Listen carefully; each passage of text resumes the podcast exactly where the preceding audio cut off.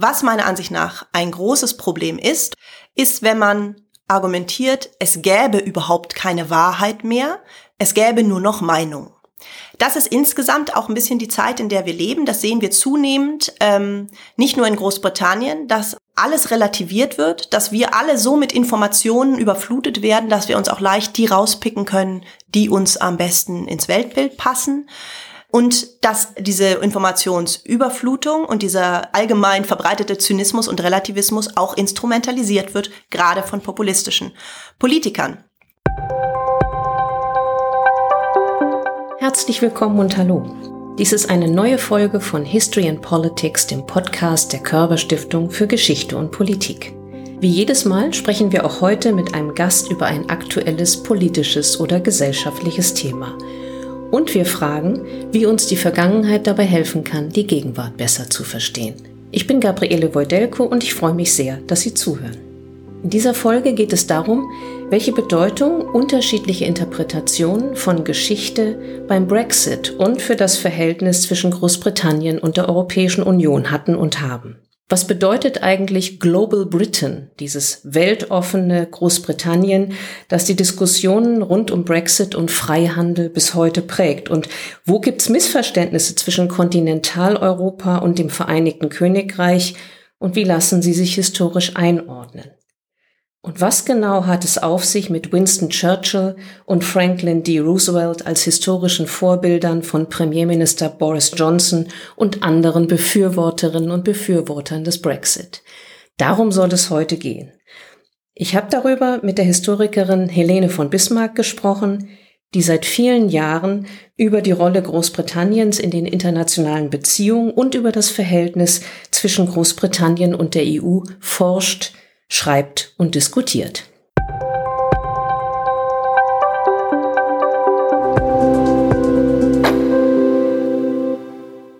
Helene von Bismarck, als Expertin, als Historikerin sind Sie sehr lange schon mit Großbritannien vertraut. Sie haben sich lange damit beschäftigt, mit diesem Land. Sind Sie seit 2016 manchmal verzweifelt an Ihrer Leidenschaft für Großbritannien? Ja, schon. Schwerste Frage gleich am Anfang. Es ist schon traurig, glaube ich, gar nicht nur jetzt unbedingt als Deutsche, sondern insgesamt als Nicht-Britin, wenn man eine ähm, große Passion für dieses Land hat und sich beruflich damit den ganzen Tag beschäftigt, ist es schon zum Teil traurig zu sehen, wie sehr die Debatte über den Brexit und dabei auch die Debatte über Europa, die in Großbritannien geführt wird, welche Ausmaße die zum Teil angenommen hat. Und es ist auch, finde wahnsinnig wichtig, die eigene Nationalität zu vergessen, sondern einfach sich dieser Diskussion zu stellen und versuchten inhaltlich damit auseinanderzusetzen, egal was für Gefühle die vielleicht in einem auslösen. Umgekehrt ist es aber leider auch so, äh, dass es einem leicht passieren kann, dass einem gesagt wird, als Deutsche verstünde man das sowieso nicht oder als Europäerin äh, sei man sowieso voreingenommen oder würde einfach blind die EU verteidigen und den britischen Standpunkt nicht verstehen. Also es ist traurig zu sehen, und das ist ja nicht nur bei diesem Thema so, das ist ja insgesamt so, wenn man sich mit Politik beschäftigt, wenn einem unterstellt wird, man könne nicht mehr objektiv oder analytisch arbeiten aufgrund der Herkunft oder der sonstigen Interessen. Das heißt, die aktuelle Debatte befeuert aus Ihrer Sicht eben auch die Vorurteile oder führt zu einem Wiederaufleben von Stereotypen? Ja, oder sagen wir mal so, die Stereotypen werden ganz massiv eingesetzt in der öffentlichen Debatte. Und ich glaube, dass das wichtigste oder einflussreichste Klischee in dieser Debatte ist die Idee des britischen Exzeptionalismus, dass also Großbritannien einfach grundsätzlich anders sei, im Wesen anders sei als der Rest von Europa und dass auch die britische Geschichte sich fundamental von der kontinentaleuropäischen unterscheide. Und auf dieser Klischeevorstellung von britischer Geschichte wird dann das Argument aufgebaut, dass Großbritannien einfach nie in die EU gepasst habe, dass also die gesamte britische Mitgliedschaft, die ja nun Jahrzehnte überdauert hat, von Anfang an zum Scheitern verurteilt gewesen sei. Und damit wird der Brexit überhöht letztlich als logische Folge von einem Prozess, der in dem Moment, wo Großbritannien beigetreten ist, der damaligen Europäischen Gemeinschaft schon angefangen hat. Geschichte ist ein gutes Stichwort. Geschichte und Politik gehen in Großbritannien, auch in anderen Ländern eng zusammen. Großbritannien ist von der Corona-Pandemie hart getroffen. Und jetzt hat kürzlich Premierminister Johnson eine Roosevelt-Strategie angekündigt für die Überwindung der wirtschaftlichen Folgen der Corona-Pandemie. Würde mich interessieren, was meint er damit und was sagt das über sein Geschichtsbild aus? Ja, also das ist ganz faszinierend, weil Boris Johnson schon immer dazu tendiert, ähm, sich Heldenvorbilder in der Geschichte zu suchen und dann als Politiker anzukündigen, dass er vorhat, sie zu imitieren. Bis jetzt, bis vor genau zwei Tagen, wir sprechen hier am 1. Juli, war das immer Churchill. Jetzt ist es auf einmal Franklin Roosevelt. Und die Idee dabei ist, glaube ich, und es ist wirklich nicht sehr ausgefeilt bis jetzt, wer weiß, was noch kommt, ist, glaube ich, die Idee der amerikanische Präsident, der den armen Menschen im Land geholfen hat mit einer radikalen oder für damalige Maßstäbe radikalen Politik, die Ärmsten im Land, die sozial Schwachen zu unterstützen. Und Johnson hat jetzt also auf einmal angekündigt, er sei ein Rooseveltianer. Und was das nun im Einzelnen heißt, äh, bleibt abzusehen. Es ist sicher die Ankündigung letztendlich für eine Haltung, die eigentlich untypisch ist für die konservative Partei, nämlich die Haltung, möglicherweise Steuern zu erhöhen, öffentliche Ausgaben drastisch zu erhöhen, was in Teilen seiner Partei wahrscheinlich nicht unbedingt gut ankommt. Was bedeutet das, dieser Wechsel zwischen den beiden Vorbildern? Also ich würde sagen, es ist gar nicht so, dass jetzt Roosevelt Churchill abgelöst hat, überhaupt nicht, sondern dass Johnson jetzt oder letztlich diese großen historischen Figuren in erster Linie benutzt als Bausteine für seine politische Rhetorik und er möchte eigentlich beides gleichzeitig sein. Das ist insofern interessant, weil Johnson ist ja nun äh, und auch sein gesamtes Kabinett, das sind die Leute, die 2016 die Leave-Kampagne angeführt haben während des Brexit-Referendums und seit letztem Herbst sind sie nun tatsächlich an der Spitze der Macht in Großbritannien angekommen. Und sie haben letztlich zwei große Projekte oder das stellen sie so dar. Das eine ist die Idee von einem Global Britain. Das bezieht sich sehr auf die Außenpolitik und da geht es darum, also ein weltoffenes Land zu sein, das äh, seine alten historischen Verbindungen zu großen Teilen der Welt wieder aufleben lässt, den Freihandel vorantreibt und gleichzeitig einfach eben weit über das kleine provinzielle Europa hinausschaut.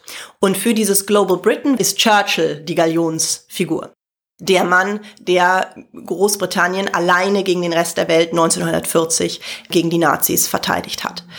Und jetzt diese neue Idee mit Roosevelt, die bezieht sich auf das andere große Projekt, was es auch schon länger gibt. Bis jetzt wurde nur dieses Vorbild nicht genannt. Und das ist Leveling Up. Und letztendlich bedeutet das, ja, die soziale Ungleichheit zu reduzieren im ganzen Land und sich gerade auch um die Regionen, die besonders wo es mit der Infrastruktur zum Beispiel sehr hapert, gerade im Norden des Landes, diese Regionen zu stärken. Also ich sehe das so, dass ähm, für die verschiedenen Regierungsprojekte wird sich eine passende oder ob die passt, ist dann nochmal eine ganz andere Frage, wird sich eine historische Figur rausgesucht und die wird dann instrumentalisiert. Was bedeutet denn dieses Vorgehen eigentlich für das Geschichtsbild dieser Politiker, die derzeit im Amt sind? Welche Art von Geschichtsbild zeigt uns das? Also es ist ganz interessant. Ähm, Boris Johnson hat ja selbst ein Buch über Churchill geschrieben, eine Biografie, und da ist schon allein der Titel spannend. Das nennt sich The Churchill Factor, also der Churchill-Faktor, How One Man Made History. Also das ist ganz klar die Idee, Great Men Make Great History, also eine absolute Individualisierung der Geschichte. Und wenn man sich dieses Buch durchliest, ist es spannend, weil letztendlich hat man das Gefühl, dass Boris Johnson, der damals der Bürgermeister von London war, also ein aufstrebender Politiker, sich diesen Mann anschaut und er sagt auch ganz offen, wie hat er das geschafft? Wie hat er es geschafft, so viel zu erreichen, so mächtig zu sein, so kreativ zu sein, die Nazis zu bekämpfen, Bilder zu malen, äh, seine Depressionen zu überwinden? Ähm, wo kam diese Kraft her? Darum geht's ihm in dem Buch. Das ist der analytische Faden. Und das spricht ehrlich gesagt für einen gewissen Narzissmus, weil die Geschichte der, als Untersuchungsgegenstand dient letztendlich dazu, eine Anleitung zu finden, wie man selbst als Politiker erfolgreich sein kann. Und wenn wir jetzt auf Roosevelt kommen, wie gesagt, das ist meiner Ansicht nach noch nicht sehr ausgefeilt, diese ganze Idee. Trotzdem ist es natürlich erstens wieder ein großes, berühmtes Schlagwort. Zweitens ist es die Idee mit Roosevelt, dieses Bild des mildtätigen, großen Präsidenten ist erstens eine Anbiederung an die Amerikaner in gewisser Hinsicht und zweitens ist es auch der Versuch von diesem Image der Tory-Partei als Nasty Party, also als der Partei, die sozusagen mit den sozial Schwächeren nicht sehr freundlich umgeht, das zu verändern. Wenn Sie davon sprechen, dass Boris Johnson sich einzelne Figuren herausnimmt und sie als Vorbilder stilisiert, wenn auf Churchill fokussiert wird als dem Mann, der alleine Großbritannien verteidigt hat, wenn es um Roosevelt geht, der dieses wirtschaftliche Wiederaufbauprogramm für die Ärmsten der Armen mit initiiert hat, dann werden ja bestimmte andere Aspekte der historischen Persönlichkeit wissentlich ausgeblendet. Inwieweit finden Sie das problematisch mit Blick auf eine demokratische Debatte über Geschichte? sagen wir mal so, ich habe absolut nichts dagegen, wenn man Vorbilder hat. Was ich problematisch finde, ist, wenn man die Geschichte in historische Figuren unterteilt, in Gruppen von Helden und Gruppen von Bösewichten, weil es ist grundsätzlich gar nichts dagegen zu sagen, dass man Vorbilder hat als Politiker, natürlich nicht. Und ich bin auch sehr dafür, dass sich Politiker viel mit Geschichte auseinandersetzen. Was meiner Ansicht nach problematisch ist, ist, wenn man immer auf der Suche ist nach der Bestätigung möglicherweise der eigenen Wertvorstellungen. Da gibt's auch noch ein anderes Beispiel. Jacob Rees-Mogg ist ja auch Mitglied von Johnsons Kabinett und einer der absoluten Hardliner, was den Brexit anbetrifft. Der hat letztes Jahr, 2019, ein Buch, ein historisches Buch veröffentlicht. Auch da ist der Titel wieder interessant. Es heißt Victorians, Titans, also Titanen, who forged Britain, die Großbritannien gemacht haben oder geschmiedet haben, fast ist da.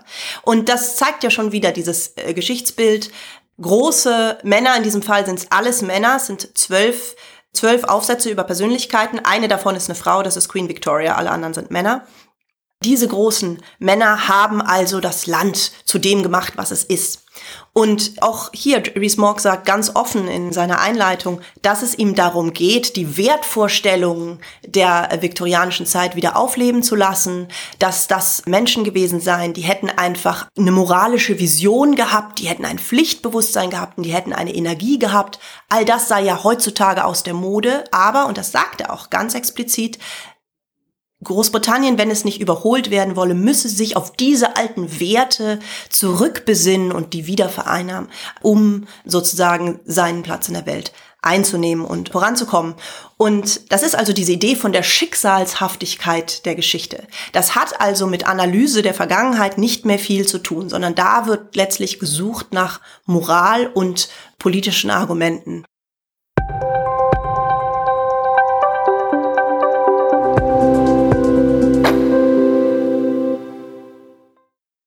Wenn ich mir das so anhöre, könnte ich mir vorstellen, dass es doch eigentlich einen Aufstand der äh, Historikerinnen und Historiker geben müsste, die eben genau sich dazu zu Wort melden und sagen, naja, also bitte analytische Auseinandersetzung mit Geschichte geht anders. Gibt es eine Debatte dazu?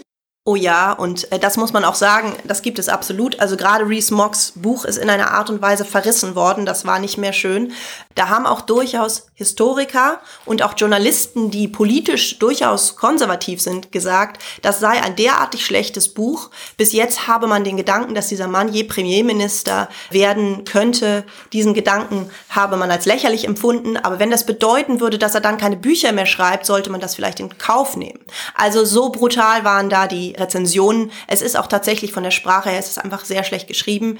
Die Auswahl der Persönlichkeiten ist mehr als erstaunlich. Also wenn man sagt, die zwölf wichtigsten Briten und dann Charles Dickens nicht erwähnt, kann man sich fragen, wie aussagekräftig das ist.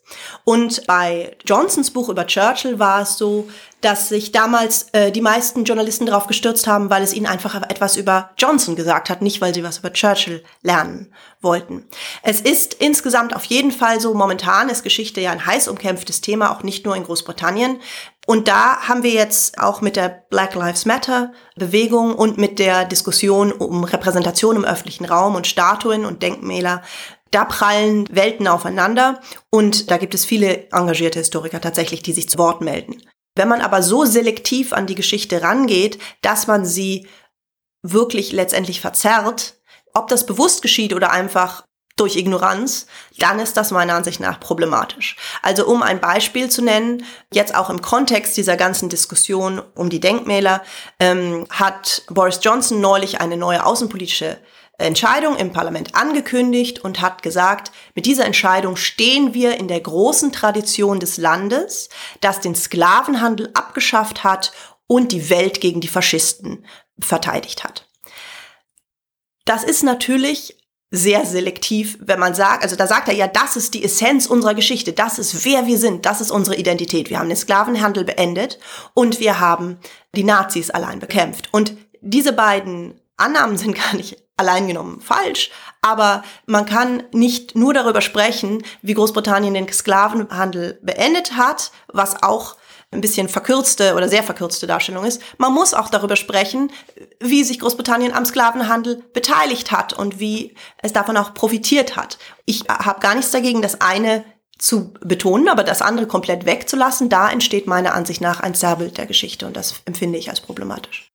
Naja, und man muss dann, wenn man über Großbritannien und den Sklavenhandel und den Kolonialismus spricht, eben auch darüber sprechen, dass sich Strukturen mangelnder Repräsentation bis heute in die britische Gesellschaft ja durchziehen und dass diese Repräsentation jetzt, Sie haben das Stichwort genannt, Black Lives Matter, auch eingefordert wird. Also nicht nur eine kritische Auseinandersetzung mit den historischen Vorbildern und auch ihren Schattenseiten, sondern auch da reden wir dann ja auch über ein großes gesellschaftliches Thema. Auf jeden Fall. Und das tun wir auch nicht nur in Großbritannien, das passiert ja jetzt zum Beispiel auch in Belgien, in Frankreich, das passiert auch bei uns. Und das ist auch wieder interessant äh, zu sehen, wie jetzt gerade die britische Regierung letztlich als Verlängerung der Vote Leave-Kampagne von 2016 die britische imperiale Geschichte interpretiert. Ich bin immer ein Gegner davon gewesen, von dem Argument, die Briten hätten für den Brexit gestimmt aus imperialer Nostalgie. Ich finde den Begriff der imperialen Amnesie sehr viel zutreffender. Und was ich damit meine ist, dass in den Debattenbeiträgen und gerade in den Artikeln oder Reden, wo für den Brexit ähm, geworben wurde und für die heutige britische neue Außenpolitik, Global Britain Politik geworben wird, da wird das Empire kaum erwähnt sondern was erwähnt wird, wird die Free Trading History.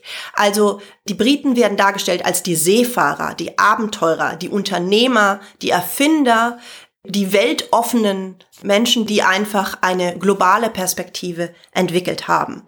Und der Aspekt, dass all das entstanden ist im Kontext des Imperialismus und Aspekte wie Unterwerfung und was davon auch mit militärischem Einsatz passiert ist, all das wird sozusagen ausgeblendet. Das Empire wird also gesehen als Ausdruck und Verlängerung von britischer Macht und Stärke und nicht als die Grundlage von britischer Macht und Stärke. Und da würde ich wieder sagen, das ist eine so selektive Art, an die Geschichte ranzusehen. Das ist eine Verzerrung. Natürlich hat Großbritannien eine globale Geschichte. Das ist das, was mich mit am meisten fasziniert an diesem Land. Aber wenn man das so umdeutet und dann wird man meiner Ansicht nach dieser Geschichte nicht gerecht. Wir haben vorhin schon drüber gesprochen, dass im Rahmen der Brexit-Kampagne oder der Remain-Kampagne beide Seiten die Geschichte bemüht haben. Jetzt haben wir sehr lange über das Geschichtsbild von Boris Johnson und den sogenannten Brexiteers gesprochen. Es würde mich interessieren, welche Geschichtsbilder denn die andere Seite, also diejenigen bemüht haben, die sich für einen Verbleib Großbritanniens in der EU ausgesprochen haben. Also haben die dann andere Aspekte dieses globalen Geschichtsbildes benutzt, was Sie gerade angesprochen haben? Also ich würde grundsätzlich sagen, es ist mein Eindruck, dass die Remain-Seite sehr viel weniger historische Beispiele bemüht hat als die Leave-Seite und auch grundsätzlich sehr viel weniger so mit Fragen der Identität gearbeitet hat. Das lag auch insgesamt an der Art der Kampagne. Die war letztlich, muss man sagen, ein bisschen zu entspannt. Also ich glaube, da war die Grundannahme, dass die Briten sowieso für den Verbleib in der EU stimmen würden, die war zu stark. Und es wurde dann in erster Linie sich immer darauf konzentriert zu sagen, was der Brexit für einen wirtschaftlichen Schaden bedeuten würde und nicht so sehr solche, es wurden sehr viel weniger kulturelle oder identitäre oder historische Beispiele bemüht. Allerdings, es gibt ein paar Ausnahmen.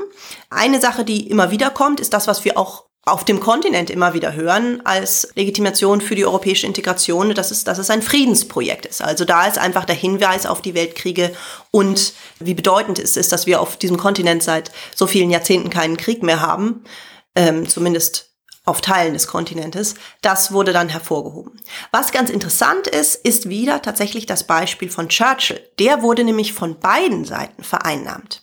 Denn Churchill ist ja nicht nur berühmt für seine Haltung 1940, als Großbritannien allein stand, wobei auch da interessanterweise immer das Empire ausgeblendet wird, sondern er ist auch der Mann, der die berühmte United States of Europe Rede gehalten hat, der also plädiert hat für europäischen Zusammenhalt und europäische Integration und der auch sich engagiert hat nach dem Krieg dafür. Was unklarer ist, ist, wie er die britische Rolle in dieser europäischen Integration gesehen hat. Und denn, das muss man fairerweise sagen, er hat einerseits sehr dafür plädiert, dass Europa näher zusammenrückt. Er hat aber auch gesagt, we are with Europe, not of it. Also wir sind mit ihnen, sind unsere Freunde, unsere Verbündeten, aber wir sind nicht Teil davon. Und da ist Churchill eben wirklich interessant. Dieser Mann hat ja nun so viel in seinem Leben erlebt, gemacht, geredet, geschrieben, dass er wie eine Fundgrube ist für verschiedene Leute mit verschiedenen politischen Ansichten, die sich dann das raussuchen, was ihnen am genehmsten ist. Geschichte als Werkzeugkasten, wo man sich das Werkzeug rausholt, was genau. gerade passt. Der Zweite Weltkrieg ist ja schon so ein Kernthema, ein Kern, um den die britische Identität auch ein Stück weit kreist. Es gibt mit Blick auf die britisch-deutschen Beziehungen dieses Schlagwort Don't mention the war. Meine Frage wäre, why do we need to mention the war? Also warum ist es doch nochmal sinnvoll, über den Zweiten Weltkrieg zu sprechen? Ist es sinnvoll, über den Zweiten Weltkrieg zu sprechen, wenn wir verstehen wollen, wie speziell jetzt Deutschland und Großbritannien sich zueinander verhalten? Ich denke, dass es sehr wichtig ist, oder das wäre auch ein Rat für mich an deutsche Politiker, wenn man ähm, es bringt nichts zu sagen, ich finde es nervig, dass die immer weiter über den Zweiten Weltkrieg reden, wenn man nicht begreift, wie tief das geht und wie einfach sich das auch in Großbritannien politisch instrumentalisieren lässt. Und momentan wird es ganz massiv in den Vordergrund geschoben von der vordersten Reihe der Politik. Dann begreift man britische Politik nicht. Und das ist sozusagen etwas, da muss man mit arbeiten. Ja, das kann man nicht einfach als Humbug ignorieren. Das ist insgesamt ein Thema mit dieser ganzen Brexit-Diskussion, dass man vielleicht die Argumente absurd finden mag. Man muss aber nicht nur sich mit den Argumenten inhaltlich auseinandersetzen, sondern man muss sich damit auseinandersetzen, wie sie so erfolgreich werden konnten, wie sie so, sich so verbreiten konnten und wie man möglicherweise den eigenen Standpunkt rüberbringen kann in einer so gewachsenen Debatte. In Großbritannien würde ich sagen, es ist natürlich wichtig, über den Zweiten Weltkrieg zu reden. Da ist eben das Problem, oder das wird von vielen Historikern kritisiert, dass eben dieses Standing Alone so betont wird und dann aber letztendlich die Hilfe, die Großbritannien aus dem Empire und Commonwealth zuteil wurde, dass das dann ausgeblendet wurde. Das ist tatsächlich auch ein bisschen selektives Herangehensweise.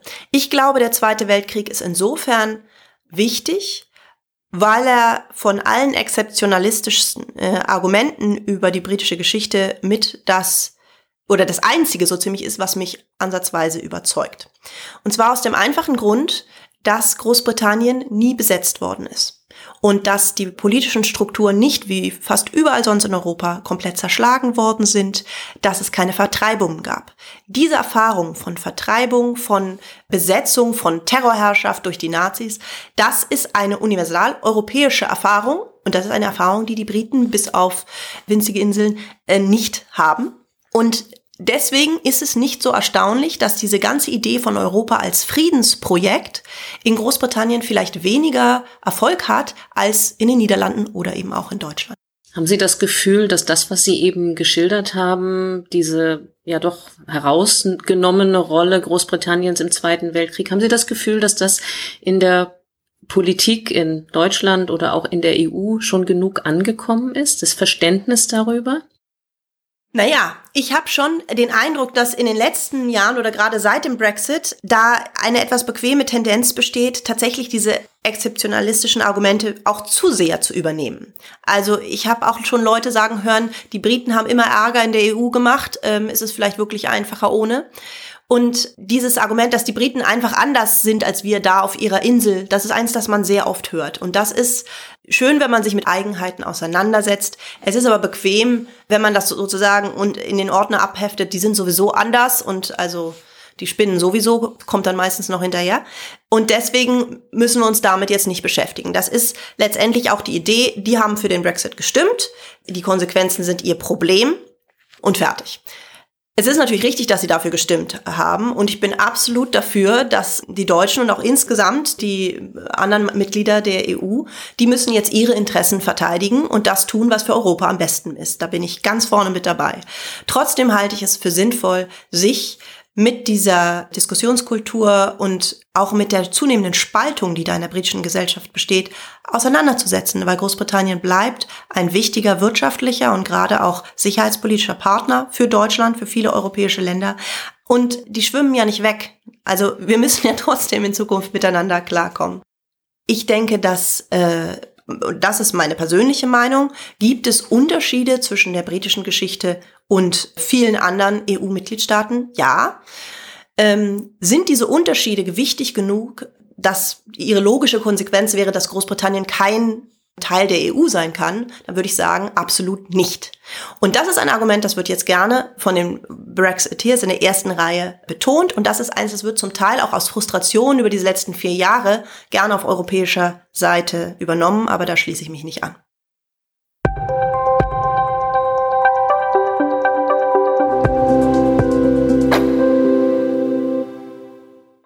Wir haben jetzt sehr viel schon gehört über den Zweiten Weltkrieg und warum der Zweite Weltkrieg doch ein Kernpunkt ist der Fragen, die um britische Identität heute kreisen.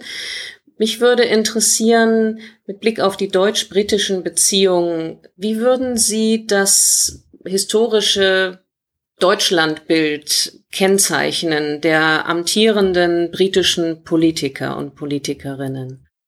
Ja, das ist ganz äh, spannend, weil es äh, voller Widersprüche ist. Denn einerseits ist, wenn heutzutage die britische Regierung betont, sie möchte sehr enge Beziehungen, bilaterale Beziehungen zu Deutschland haben, das ist ernst gemeint. Gleichzeitig ist es aber so, dass zum Teil von denselben Leuten in der Brexit-Kampagne und auch danach Vergleiche gemacht worden sind, die wirklich tief blicken lassen über die Wahrnehmung von Deutschland und auch wie tief dieses Thema Zweiter Weltkrieg nach wie vor sitzt.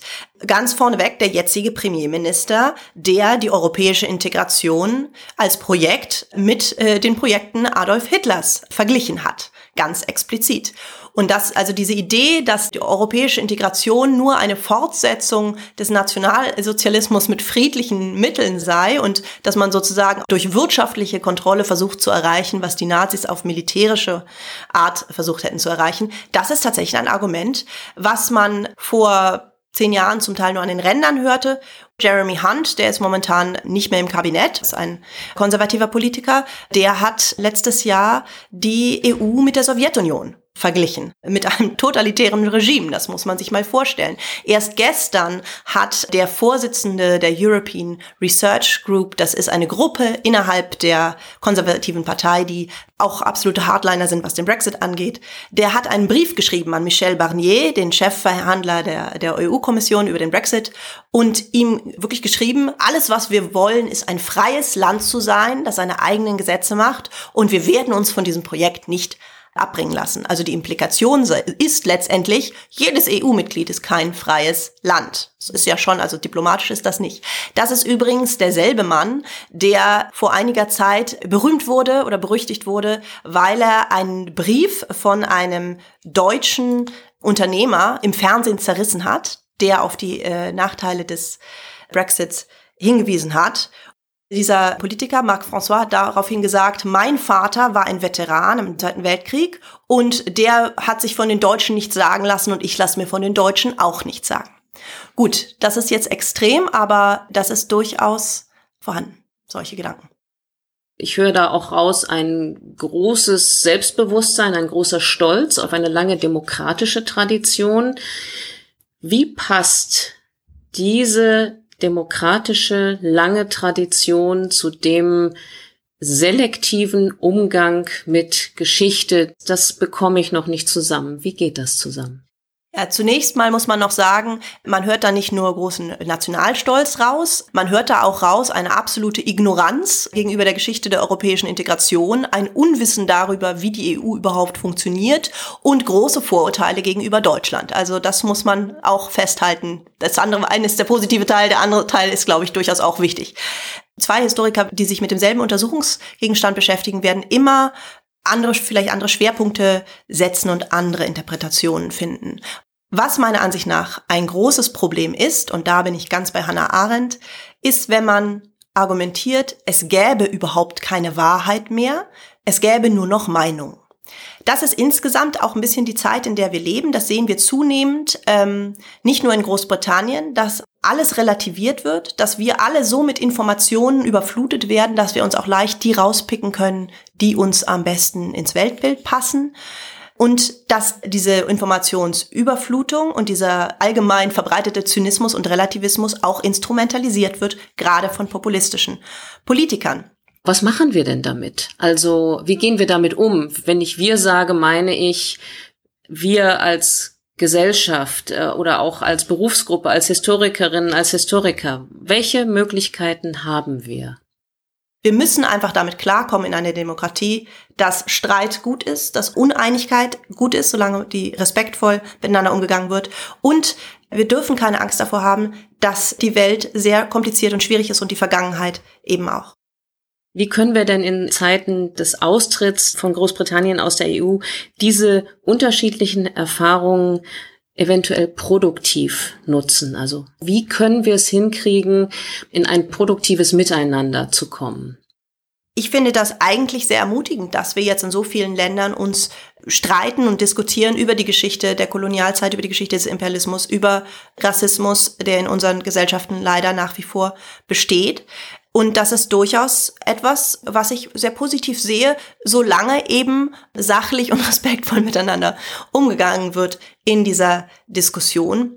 Und ich denke, was jetzt den Brexit und Großbritannien betrifft, es ist so, dass wenn man, also ich veröffentliche ja sehr viel in England, in britischen Zeitungen oder auch sonstigen Medien und merke, da wird mir fast jedes Mal gesagt, wir finden es toll, mal jemanden zu haben, der nicht hier aus Großbritannien kommt.